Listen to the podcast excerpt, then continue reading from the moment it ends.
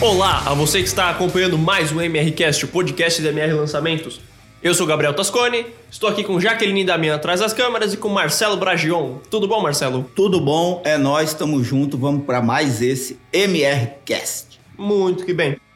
Então, para começar o episódio de hoje, Marcelo, é, vamos relembrar novamente o que falamos no episódio passado. Relembrar novamente é Relembrar uma novamente. redundância interessante. Essa daí No é, mínimo. é os píncaros da redundância. É Os píncaros da redundância. É, no episódio passado, nós falamos sobre headline, onde eu abordei, onde nós abordamos a importância de você ter uma headline, mas a necessidade de você ter uma headline com algumas características específicas para que ela cumpra o seu objetivo no copy. Porque a headline não é só para ser uma frase bonita, criativa e interessante, ela tem um objetivo. E se esse objetivo não for alcançado nos primeiros segundos, muito provavelmente você já vai ter perdido um grande número de pessoas que poderia estar sendo impactada pelo seu copy positivamente. Muito Foi isso bom. que nós falamos. Falamos também do alemão. Falamos do alemão Zeitgeist, mas eu não vou entrar em detalhes, é muito importante que você ouça o episódio número 9 do MRCast para entender mais sobre headline e sobre o alemão Zeitgeist. Muito bom. Então, caso você ainda não tenha assistido, ouvido, acompanhado o último episódio, termina de, de assistir, ouvir e acompanhar esse episódio de hoje, que vamos falar sobre um tema muito bacana. Depois você volta lá, você tem listas de reprodução e, playlists no lugar que você estiver assistindo ou ouvindo. Volta lá e assiste. E o Gabriel fala de ouvir ou assistir, porque você pode ouvir esse podcast pelo Spotify e outras, algumas ou uma outra plataforma, mas talvez o Spotify seja o mais convencionalmente usado pela maioria das pessoas. E você também pode assistir as gravações do podcast no YouTube, no meu canal Marcelo Bragion, com 2G e N no final. Exatamente. Links por aí. É, Então, o que falaremos hoje, Marcelo? Hoje nós vamos falar, neste momento, sobre como criar uma boa ideia, ou uma grande ideia, ou simplesmente uma ideia para o seu copy. Muito bom. Então, para começar falando disso, acho que vamos do começo. Como É você- importante É. começar pelo começo. É sempre bom, né? Apesar de que ontem eu escutei um- uma palestra do TED, eu não vou lembrar o nome do, do cara que deu o- o- a palestra. Mas é, eu vou falar uma coisa que talvez quem procurar vai conseguir encontrar. Ele é o roteirista, um roteirista da Pixar, é, que roteirizou o Procurando Nemo e muitas outras produções, Toy Story, é, muitas outras produções de animação e também é, filmes foram roteirizados por ele. E ontem ele me mostrou nessa palestra uma possibilidade de você contar histórias de trás para frente. Seria ele o Andrew Stanton. Exatamente. Fala de novo para galera gravar. Só um momento. Andrew Stanton. S-T-A-N-T-O-N. É esse cara aí. Ele é, tem uma palestra no TED que ele mostra como contar uma história de trás para frente e qual o efeito que isso provoca na pessoa. Mas o assunto aqui não é história, é ideia. Vamos que vamos, começando pelo começo. Sempre bom, muito que bem. Então, fica a dica da palestra para você assistir. É, então, do começo, como podemos identificar uma boa ideia? Como você percebe que você tem uma boa ideia?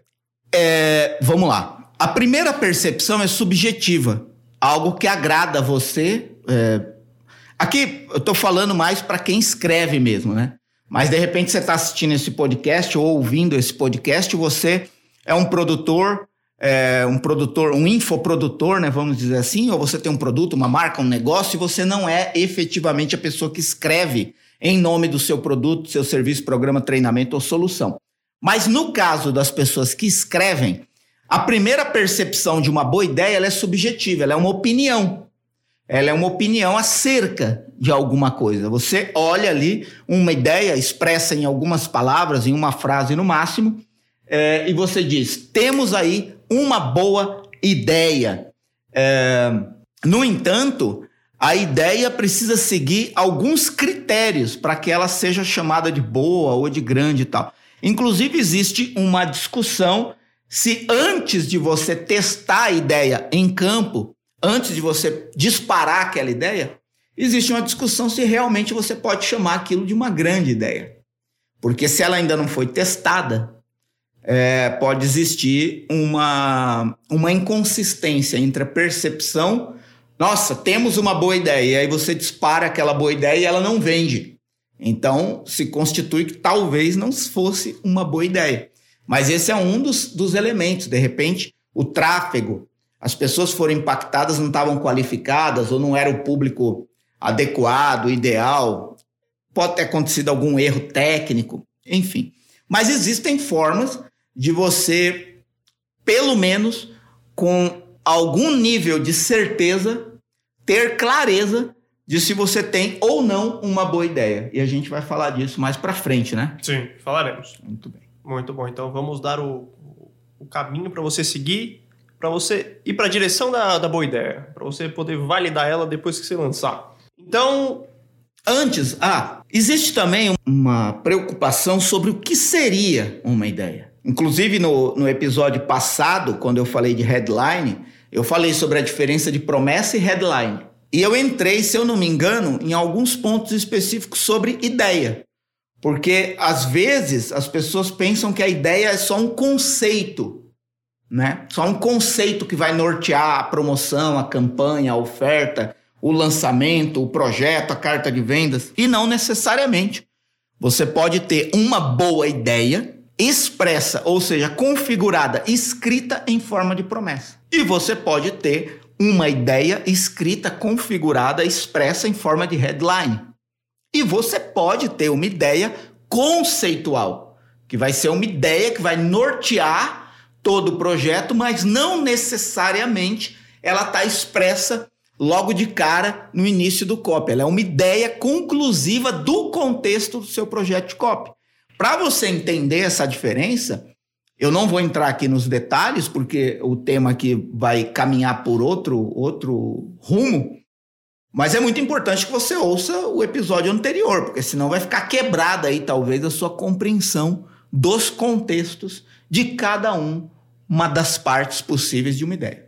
Muito bom. Então termina de ouvir esse daqui, volta lá e ouça também. Então, como a gente pode definir qual é a importância de você ter uma boa ideia? Como ela vai ajudar o seu copy? Bom, para dizer sobre para falar sobre a importância de uma de uma boa ideia, eu vou recorrer a uma frase é, de Ogilvy, que é um dos pais da publicidade, que inclusive tem um livro que eu recomendo ler chamado Confissões de um Publicitário.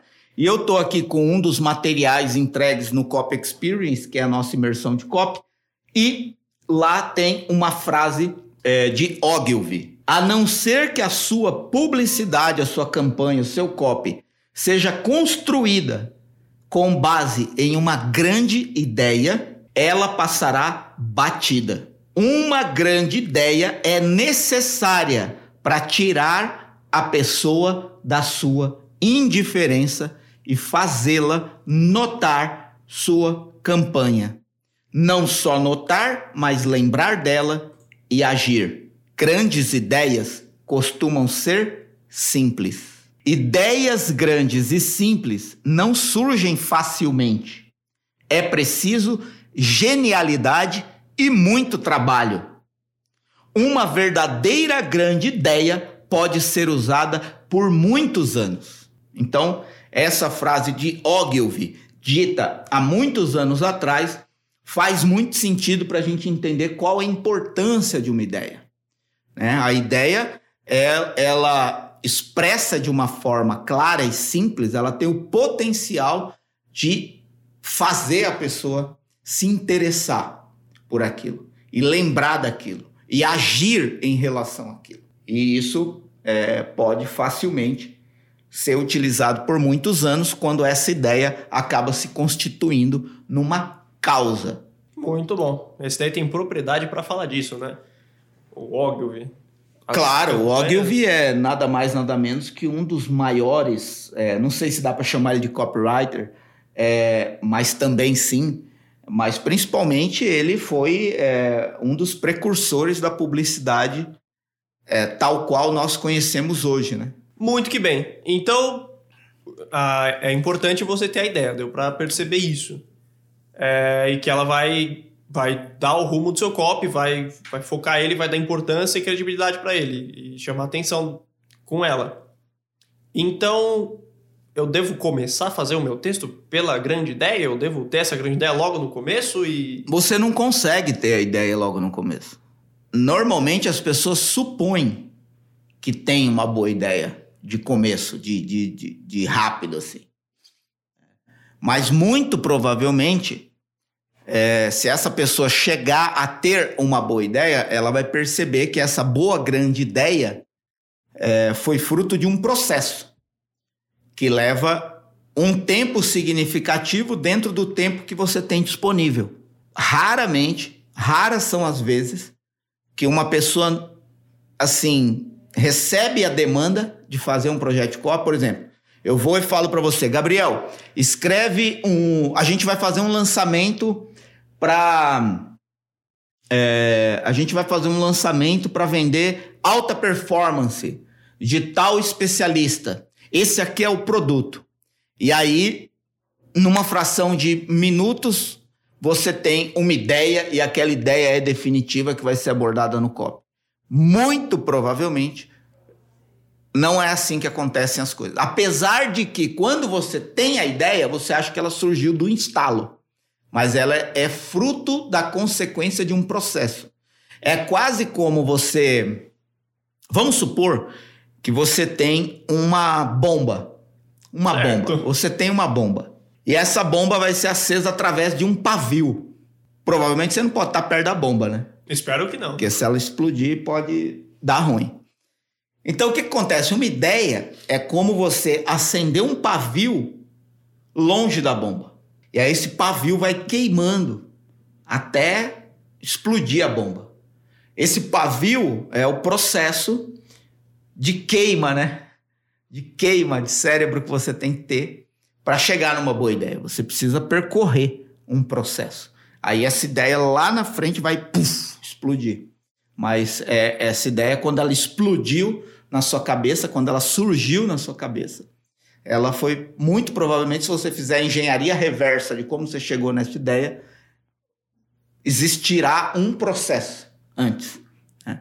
Pelo menos as ideias que eu criei e as ideias que eu vi outros copywriters criarem é, não nasceram nem do nada e nem no susto. Muito bom. A ideia como a bomba é só vem o resultado final, né? Ninguém liga pro pavio aceso, ninguém é, pensa exato. no pavio queimando. É, isso no caso numa bomba com pavio, né? Porque é. vai ter alguém que vai falar que tem bomba com botão, ok, mas pega a analogia da bomba com pavio. É, ninguém é que nem meu pai. Também. Meu, pra quem não sabe, meu pai ele é fanático por fogos de artifício, né?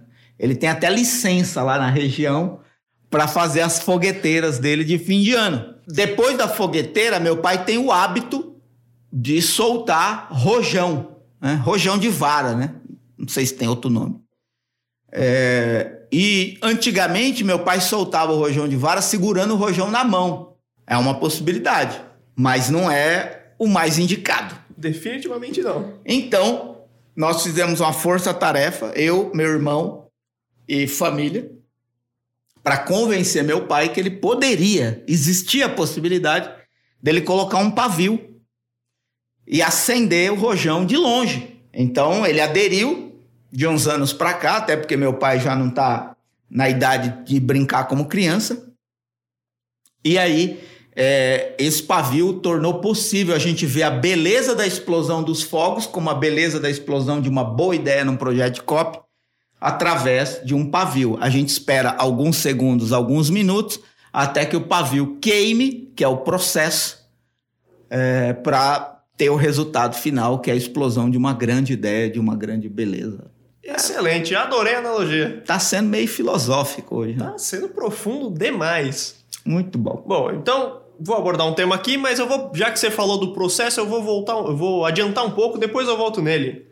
É, como se dá esse processo de se criar? Como é a queima do pavio? O que você faz para esse pavio queimar? Bom, quando é, eu penso, quando eu tenho que criar uma ideia e quando eu considero o processo de você criar uma ideia, eu entendo que três coisas são fundamentais você considere. Primeiro, ideia não é fruto de esforço intelectual. Então não importa quanto você estudou, quantos livros você leu, quantos cursos você fez. Muito provavelmente, se você confiar só no que você sabe, talvez você não tenha uma ideia é, diferente, nova, uma ideia realmente que viole a expectativa da pessoa. Então, se você fizer um esforço intelectual na frente de uma página em branco, muito provavelmente seu cérebro vai tensionar e em vez dele fluir para uma boa ideia, ele vai travar e as palavras que a sua memória ou a sua inteligência ou o seu cérebro vai te entregar não é a combinação de palavras que vai te agradar ou que vai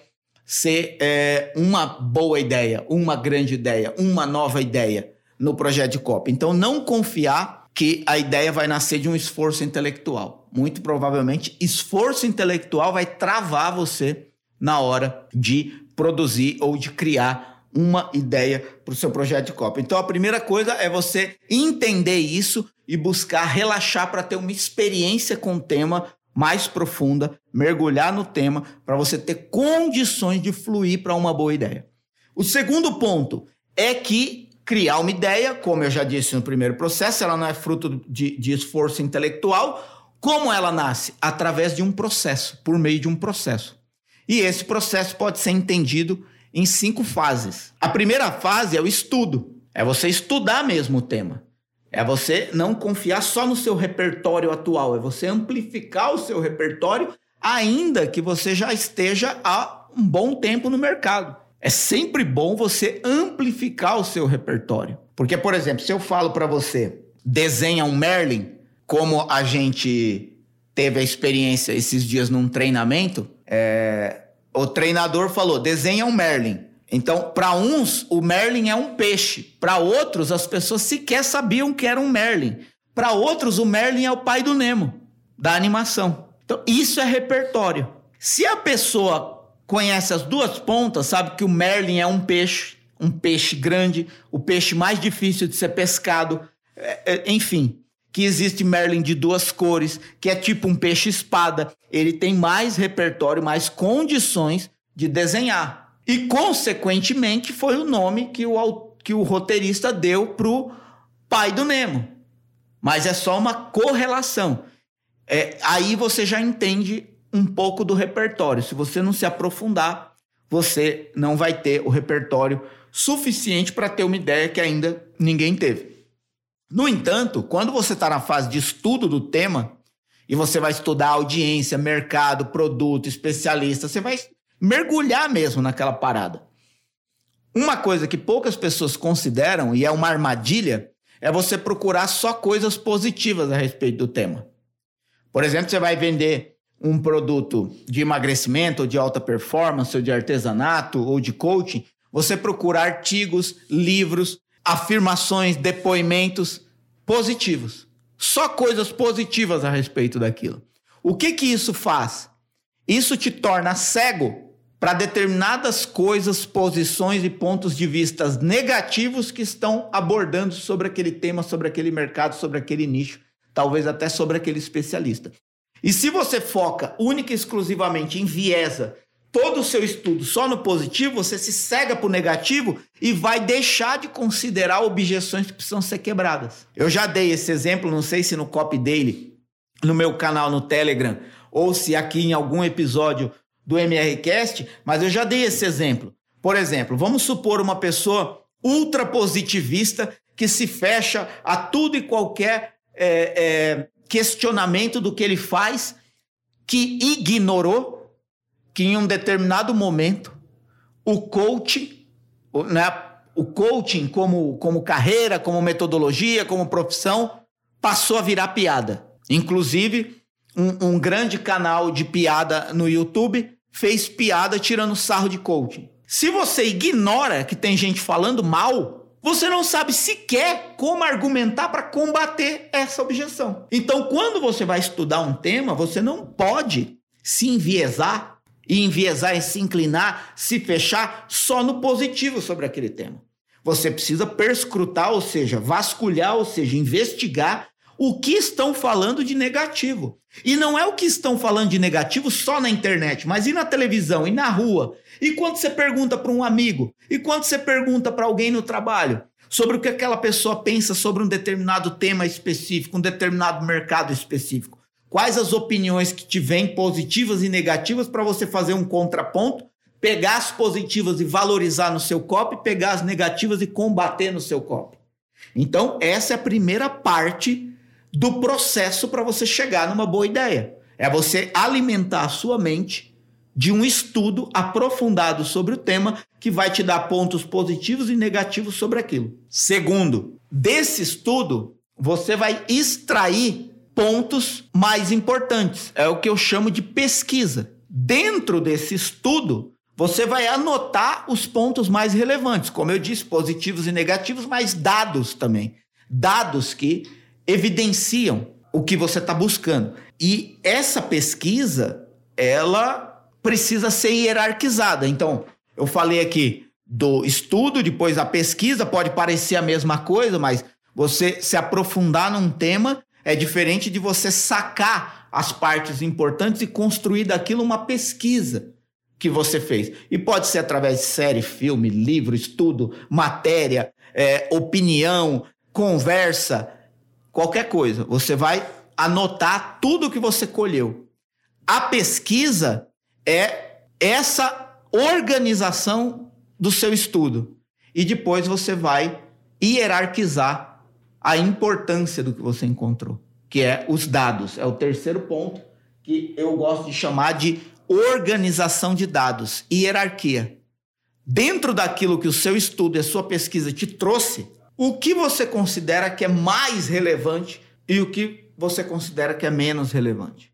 E assim você vai abordando no seu copy hierarquicamente. Pode parecer complicado, mas isso vai acontecer naturalmente, talvez espontaneamente, se você se dedicar um devido tempo para estudar sobre o tema. Então, primeiro, Estudo, segundo, pesquisa, terceiro, organização de dados. E aí qual que é o quarto ponto? E que é o mais contraintuitivo de todos? É desconectar. É fingir que nada está acontecendo, que você não tem que escrever um copy, que você não precisa ter uma boa ideia. Por quê? O que aconteceu? Você alimentou a sua mente de muitas coisas novas que talvez você não sabia ou não considerava sobre aquele tema, aquele mercado só que se você fizer um esforço para sacar de todo esse estudo, pesquisa e dados, uma ideia, você ainda não vai ter amadurecido isso em você. Então você desconecta. Você, por algum tempo, 6 horas, 12 horas, um dia, dois dias, dependendo do prazo limite que você tem para entregar esse projeto, você desconecta, vai fazer alguma coisa que te dá um hobby, um prazer, vai, vai enfim, desconecta. Desconecta, esquece daquilo, esquece que você está produzindo algo. E só quem tem coragem de fazer isso experimenta o que eu experimento todas as vezes que eu faço isso. É nesse momento de desconexão que pula na sua cabeça uma ideia. E por que, que ela não vem do nada? Porque antes disso você alimentou a sua mente com estudo, pesquisa e dados. Você pensou, você exercitou o seu pensamento a respeito daquele tema. E aí, quando você desconecta, tira a tensão de ter que criar algo, de ter que ter uma boa ideia. Quando você tira a tensão, é que as coisas amadurecem na sua cabeça e a sua mente te dá uma boa ideia. Então, desconectar é o quarto ponto do segundo passo, que é muito importante. Desconexão. E aí você retorna, que é o quinto, quinta fase, né? Você retorna porque aquela ideia já pulou na sua cabeça, anota na hora. Você tem que anotar imediatamente quando ela pula na sua cabeça. Porque se você confiar na sua memória, muito provavelmente ela vai te trair. E as palavras que pularam na sua cabeça não voltam como você lembrou, como você pensou nela a primeira vez. Então, não se permita ser traído pela sua memória. Você fez esse processo, estudou, pesquisou, organizou os dados, desconectou muito provavelmente vai vir na hora que você estiver tomando banho, lavando louça, limpando a casa, conversando com alguém, no bar com os amigos, vai pular uma ideia na sua cabeça, anota na hora. Aí você retorna para o seu projeto e trabalha em cima daquela ideia. Beleza? Recapitulando. Primeira coisa importante que você tem que considerar quando você vai criar uma ideia: ela não é fruto de esforço intelectual. Segunda coisa que você precisa considerar na hora que você vai criar uma ideia: ela é um processo. Um processo que envolve estudo, pesquisa, organização de dados, desconexão para baixar a tensão e assim que uma ideia, uma combinação de palavras interessante pular na sua cabeça, você retorna para o seu projeto. E volto a dizer, você precisa ser corajoso para fazer isso, mas quem tiver coragem suficiente para exercitar isso vai perceber que muitas boas ideias vão surgir na sua cabeça mais facilmente do que antes. E a terceira e última coisa que você precisa considerar é que a primeira ideia que pular na sua cabeça, quando você retornar para o seu projeto, ela não está pronta. Você precisa questionar essa ideia. Você precisa submeter essa ideia a outras pessoas. Você precisa discutir essa ideia com outras pessoas. Você precisa exercitar a habilidade de trabalhar a sua ideia. Então você precisa questionar, submeter, duvidar de si mesmo. Você já tem a ideia, mas ela precisa ser aprimorada. Muito provavelmente, se você perguntar para uma pessoa que teve uma grande ideia, essa ideia não nasceu com as palavras finais. Nasceu a ideia e depois a pessoa foi aprimorando até chegar à configuração exata da ideia que foi utilizada no projeto de copy. Então, se você seguir isso, muito provavelmente seu caminho de criar ideia, de ter ideias, vai ser mais fácil e menos custoso, menos doloroso. Né? Porque muitas pessoas sofrem porque não sabem, não aceitam né? que uma ideia não nasce do nada, que ela não é fruto de esforço intelectual e que a primeira ideia, por melhor que pareça, ainda não é a melhor. Ela precisa ser aprimorada. Outra coisa que muitas pessoas caem na armadilha é a armadilha do ego. Pula uma ideia na cabeça dele e ele quer convencer e brigar com Deus e o mundo que aquela é a melhor ideia naquela configuração e não aceita opinião externa. Não aceita o que uma outra pessoa que pode contribuir com ele tem a dizer a respeito daquilo para ele aprimorar a ideia dele. E aí o que, que acontece? É, ele vai bancar uma ideia que poderia ser melhor e muito provavelmente o resultado não vai ser o esperado, porque ele não aceitou opinião que poderia melhorar aquela ideia. Inclusive, tem pessoas que sofrem porque às vezes eles têm uma boa ideia e aí quando isso vai para a mesa vai ser discutido com especialista, com outros profissionais que têm competência para dar opinião a respeito daquilo, aquilo é discutido, aquilo é questionado, aquilo é posto em xeque, aquilo é trucado, né? Para quem joga truco, né? Truco, a pessoa questiona aquilo e aí é, muda e aí a ideia final não parece com aquela ideia que ele teve. E aí ele fica deprimido porque a ideia final não é a que ele teve. Logo, aquela ideia não é dele. E eu gosto sempre de usar a analogia de que ninguém faz o gol se o primeiro cara não der o chute na bola. Então, se você não tivesse dado o pontapé inicial de seguir todo esse processo, ter tido uma ideia, ainda que não tenha sido a final, se você não tivesse dado o pontapé inicial, as pessoas sequer teriam sobre o que opinar. Então, independentemente de como termine uma ideia, ela é sua na origem. Então, mesmo um copy que vê a ideia dele sendo transformada e as palavras finais da ideia utilizada no copy não é exatamente a ideia que pulou na cabeça dele, que ele se apaixonou tanto por ela, ele tem que ter a consciência, a clareza e a humildade de aceitar que alguém fez o gol, ou seja, alguém pôde opinar, alguém pôde é, é, é, melhorar aquela ideia, porque ele deu o pontapé inicial. Sem o pontapé inicial dele, ninguém teria nem sequer sobre o que opinar. Então, é, tá aí o que eu acredito que você deve considerar sobre a criação de uma ideia. Muito bom. Três pontos, cinco passos de um processo e é isso aí. Marcelo, você falou que nesse processo você tem que ter a coragem para fazer isso. Eu acho que essa coragem que você fala é por causa do tempo hábil que você tem, né? Por causa do tempo que você tem para entregar o negócio. É, a, a gente gosta de dizer que para você criar um copy, você passa 80% do tempo pensando e 20% do tempo escrevendo. Então, vamos supor que você tem 10 dias para escrever um copy. Uma carta de vendas, um lançamento. Um lançamento é ainda mais complexo, né? Porque o lançamento envolve os scripts do vídeo, todo um processo antes, todo um processo durante, todo um processo depois. Uma carta de vendas talvez seja mais simples. Porque a pessoa escreve uma carta de venda, não simples no sentido de construir uma carta de vendas que vende. Simples no sentido de que é uma carta de venda só, não são quatro scripts mais um 50 e-mails, entendeu? Para um lançamento.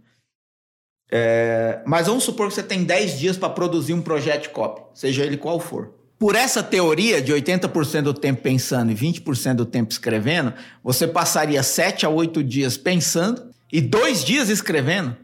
É absurdamente arriscado fazer isso. E ainda mais se no meio do tempo que você está pensando, você vai usar um dia para não fazer nada, para esfriar a cabeça. Como que você faz isso com a tensão e a pressão do tempo batendo nas suas costas, para não dizer em outro lugar?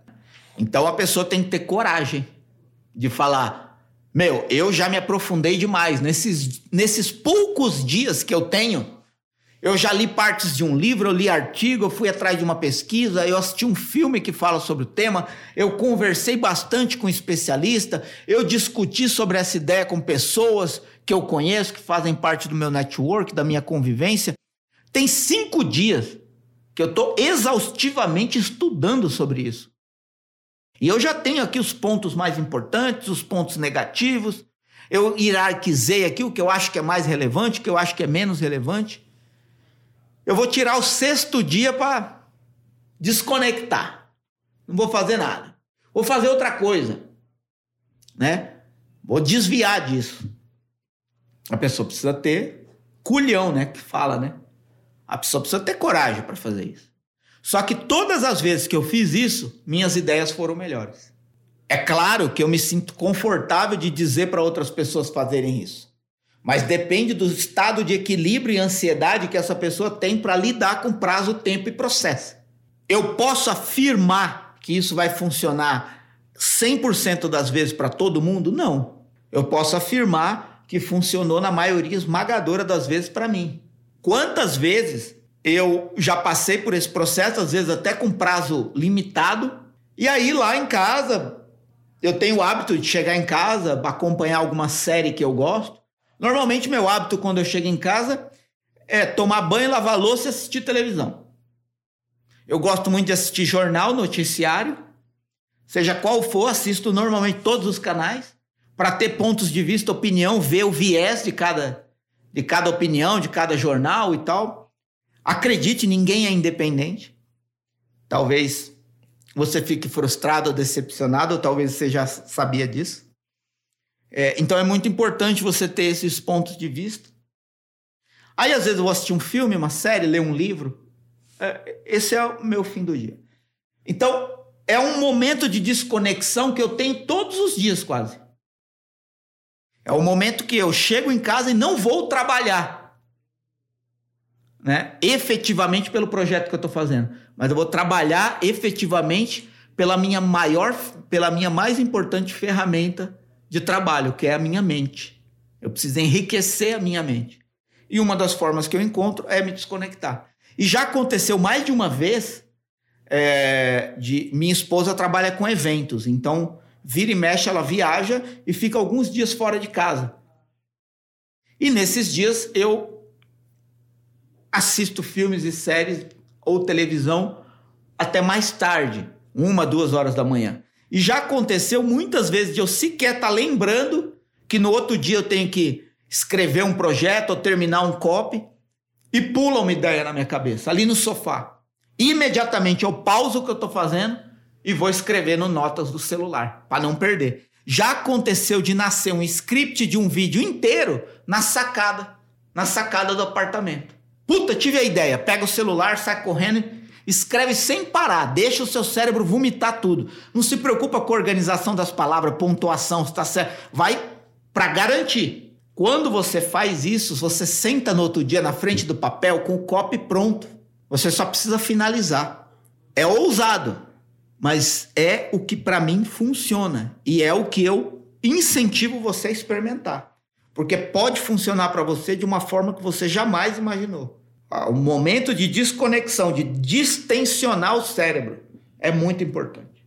Muito bom. Então, se você ainda não fez esse teste e tiver a oportunidade, faça ele. Não sei se começa com os 80-20, mas dá, né?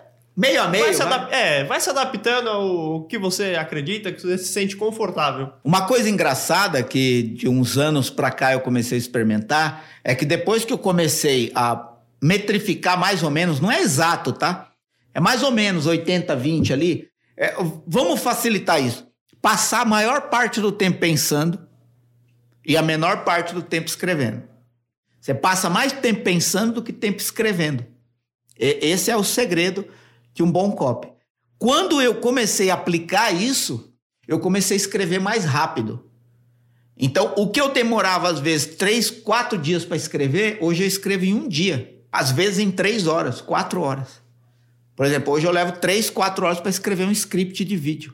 Levo um dia para escrever uma carta de vendas. Mas, na verdade, eu não levo um dia, porque eu passei cinco, seis, sete, oito dias pensando sobre aquilo. O pavio já tava queimando. Exato. Fazendo anotações, organizando as coisas que eu estava aprendendo sobre aquilo que eu ia escrever.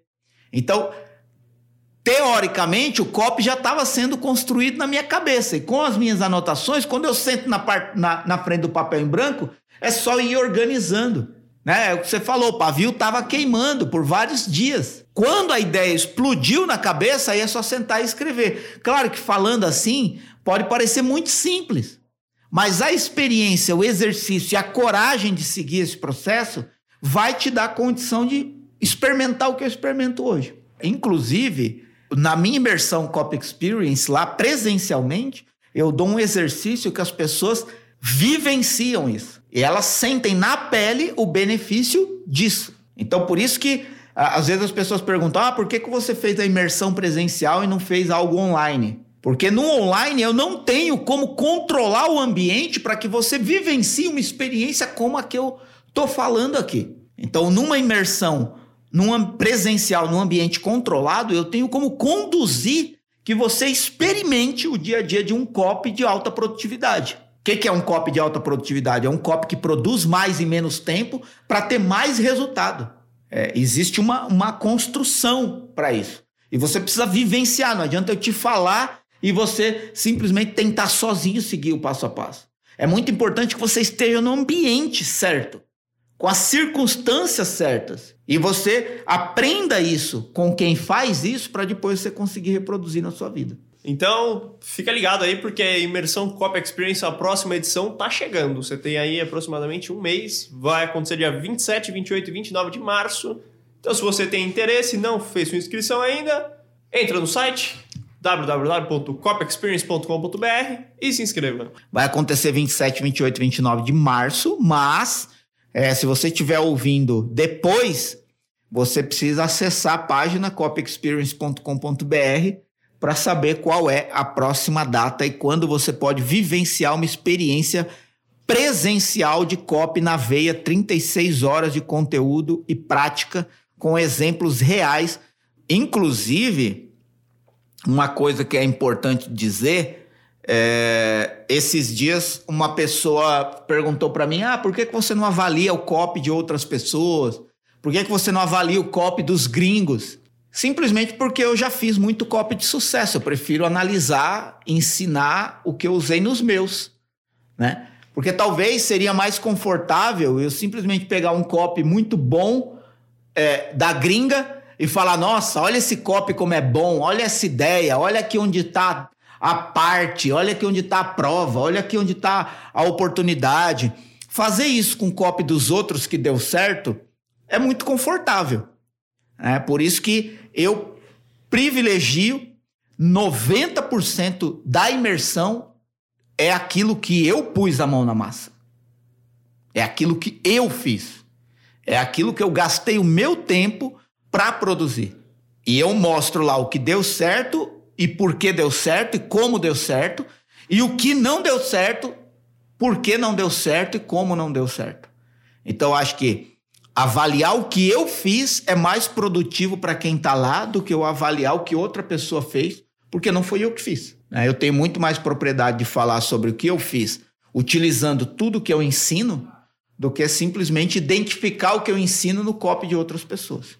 Né? Então, acho que esse é um valor também essencial. Agora, tem gente que pode estar tá falando de copy e não tem o que mostrar. Né? E aí você tem que avaliar por qual caminho você quer seguir. Muito bom, imersão copy experience para vocês, senhores e senhoras.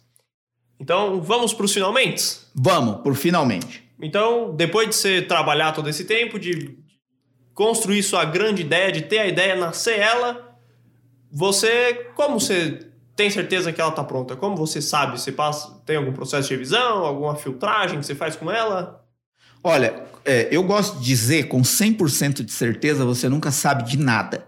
Vou até indicar um outro autor aqui, é, chamado Nicolas Nassim Taleb. Ele tem três obras, não sei se ele tem mais, mas as três principais é a, a Lógica do Cisne Negro, Antifrágil, Como se aproveitar do caos e arriscando a própria pele. Nicolas Nassim Taleb. E ele fala muito isso, com 100% de certeza você não sabe de nada, nunca. Só tem uma certeza absoluta na vida depois que você nasce, é a morte. Fora isso, tudo é passível de mudança em segundos. Por exemplo, vou dar um exemplo claro aqui. Você estava aí com a bolsa subindo, né? A economia crescendo, os mercados internacionais subindo, coronavírus, cisne negro.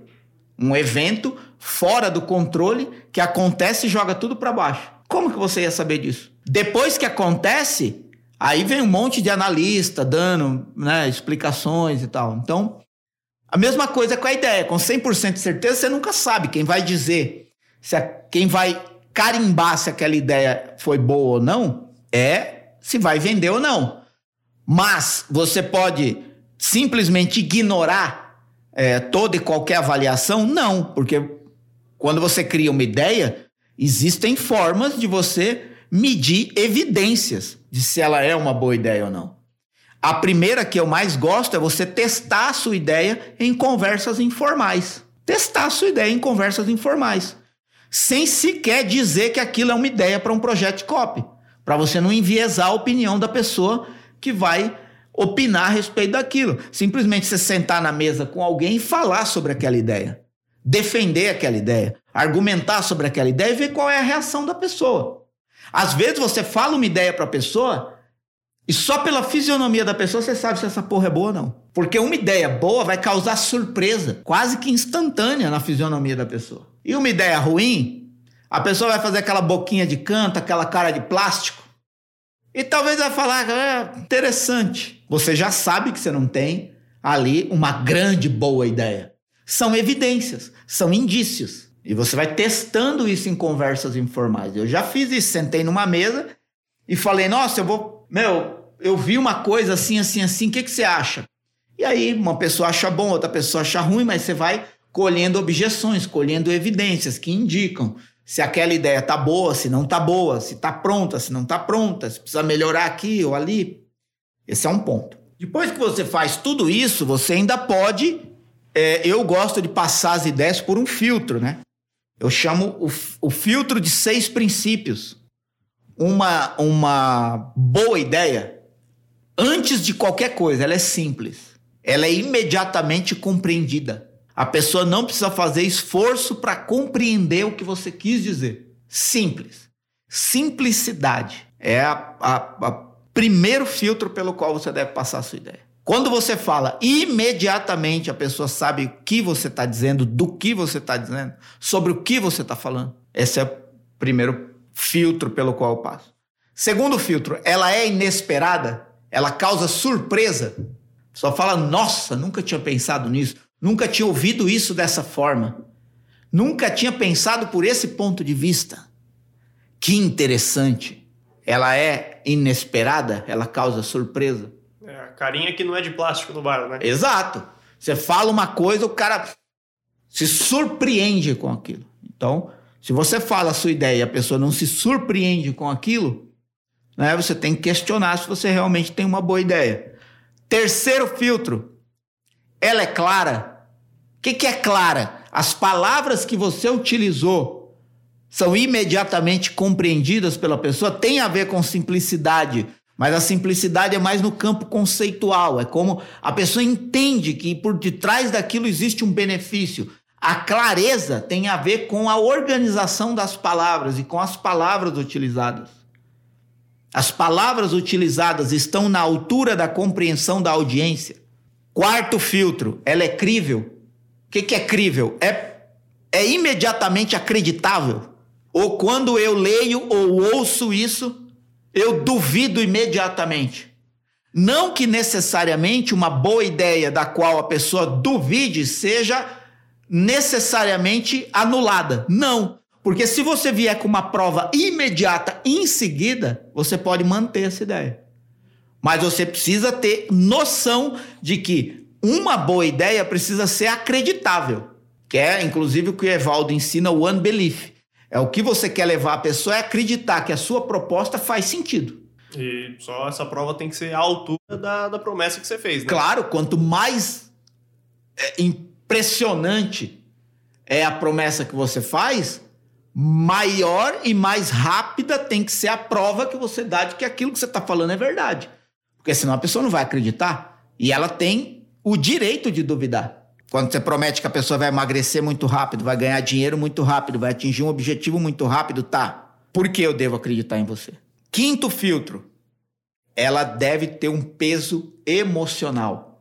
Ou seja, ela deve provocar uma emoção na pessoa. Se ela é inesperada, muito provavelmente ela já vai ter cumprido esse requisito de surpresa, né? Uma emoção de surpresa, uma reação de surpresa. Então, é você entender se a sua ideia expressa algo emocional. E por último, qual o potencial que essa ideia tem de gerar histórias? O que, que eu digo de gerar histórias? Qual o potencial que ela tem de mudar o curso da história da pessoa que está sendo impactada por aquilo. E qual o potencial que ela tem de trazer histórias de pessoas que já foram transformadas por aquela proposta. Então, ela tem que ser histórica, ela tem que trazer relatos, ela tem que ser apoiada por relatos. Né? Então, é isso. Uma, uma, você tem mais clareza, você tem mais confiança de que uma ideia é boa quando você testa ela de forma informal, em conversas informais e recebe feedback, e quando ela é simples, inesperada, clara, crível, emocional e com potencial de gerar histórias. Muito bom. Com mais certeza mesmo, só depois que você botar ela para rodar. Exato. Aí é a última prova, né? A última prova. Mas o bom copywriter, ele tem uma capacidade passando né, a ideia por todo esse processo, desde criar a ideia até os filtros, se ele fizer tudo isso, um copywriter bom, ele tem quase precisão. Muito bom, porque certeza mesmo, nem depois que rodar, né? É, aí vai rodar, aí vendeu pra caramba. Aí você pode afirmar um monte de coisa para justificar que vendeu pra caramba, mas talvez fuja a sua percepção um ou outro ponto. Então, com 100% de certeza, você não pode afirmar por que, que um copy deu certo. Você tem evidências, né? Como eu estou falando aqui, né? Você sempre tem evidência. Ah, deu certo porque o tráfego foi qualificado, porque toda a parte técnica funcionou, porque o copy estava muito bom, o especialista é carismático, a audiência estava muito desejando aquilo tal. E aí deu errado. Com 100% de certeza, você não tem, mas você tem evidência. Ah, talvez a ideia não passou por todo o processo, não era uma ideia realmente boa copy não estava bom, a audiência não estava qualificada, aconteceu algum erro na parte técnica, enfim. Né? É por aí. Então é isso. Aqui acabamos de falar de como você termina o processo de criação da sua grande ideia, antes de botar para rodar, claro. Então, se você seguir todos esses passos, a chance de você. Não. É, se você gerar uma boa ideia que, que, que, que consiga chegar nesse ponto com bastante certeza de ser boa, é grande. Então, ficamos por aqui com mais um episódio do MRCast. Muito obrigado a você que acompanhou a gente até agora.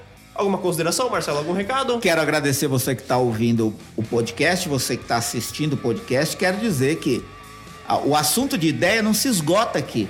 Né? É, não, não é interessante para um profissional de copy ou para alguém que pretende ser um profissional de copy ou para alguém que depende de copy ou para alguém que depende de copy para vender não é interessante reduzir qualquer explicação à verdade absoluta definitiva. Então, o assunto ideia continua, inclusive se você quiser ouvir mais eu falando sobre ideia, você tem a oportunidade de entrar, se você ainda não estiver lá, no meu canal no Telegram chamado Copy Daily, C-O-P-Y, espaço D-A-I-L-Y, Copy Daily. Se você já tem o Telegram, vai na busca Copy Daily, você vai achar, é só entrar de graça e aí você vai lá na busca do, do canal e coloca ideia, você vai ver muitos lugares lá onde eu já falei sobre ideia. É, eu acho que é sempre bom continuar entendendo mais esse princípio da grande ideia para você ter mais capacidade de aplicar isso nos seus projetos de copy. Muito obrigado de verdade por você que se manteve aqui assistindo ou ouvindo. Agradeço o Gabriel, a Jaque por trás das câmeras, empolgada porque teve uma ideia durante a produção desse, desse episódio número 10 do MRCast. Um grande abraço e até a próxima. É, ainda não sabemos qual é a ideia da Jaque, mas logo descobriremos. Então, Marcelo Bragion, siga ele nas redes sociais dele. Se você tiver no YouTube, link direto pro Instagram, conteúdo relevantíssimo semanalmente. É, link do, dos canais importantes na bio dele no Instagram, Copy dele, Copy Experience e YouTube, se você não tiver ainda. Siga todos e muito obrigado. Até mais.